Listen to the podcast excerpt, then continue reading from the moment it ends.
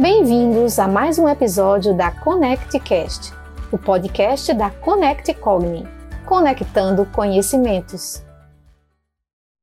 Setembro Amarelo, mês de prevenção ao suicídio. Essa campanha salva vidas. Desde 2014, encabeçada pela Associação Brasileira de Psiquiatria, ABP, a campanha de prevenção ao suicídio foi amplamente agregada ao fazer dos profissionais da saúde mental e pelas entidades representativas dessas profissões. Algumas informações são muito importantes para entendermos essa questão.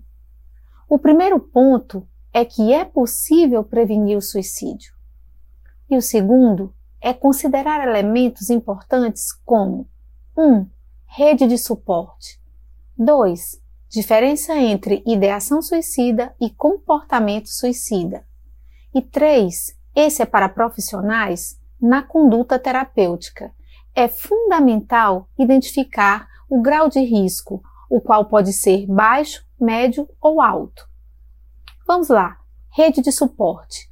É todo o contexto, pessoas, comportamentos e até modos de pensar que para alguém pode se constituir em possibilidades de apoio e suporte para a pessoa diante das dificuldades da vida. Agora, entendendo a distinção entre comportamento suicida e ideação suicida. O comportamento suicida é todo ato ou ação de tentar dar fim à sua própria vida. Pode a pessoa ter apresentado esse comportamento uma única vez e não mais repetir, evidentemente não conseguindo êxito e seguindo sua vida. Ou pode a pessoa apresentar esse comportamento de forma recorrente, de uma maneira ou de outra, apresentar esse comportamento é indicativo de necessidade de suporte e atenção profissional. Não ignore, busque ajuda, caso seja você essa pessoa. Caso seja alguém que você conheça, se importe, seja rede de suporte. Ideação suicida. Em geral, a ideação suicida antecede o comportamento suicida.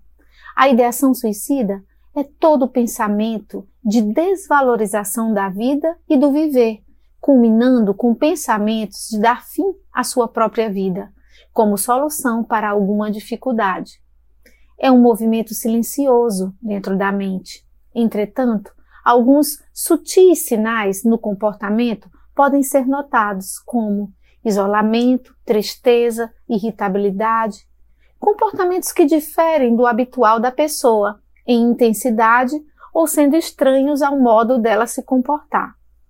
Se você se identifica com isso que foi dito, acredite, busque ajuda profissional fale com alguém de sua rede de suporte.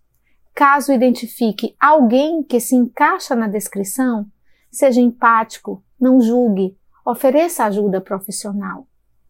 Os grupos de apoio, como o CVV, Centro de Valorização da Vida, são muito importantes no resgate das vidas.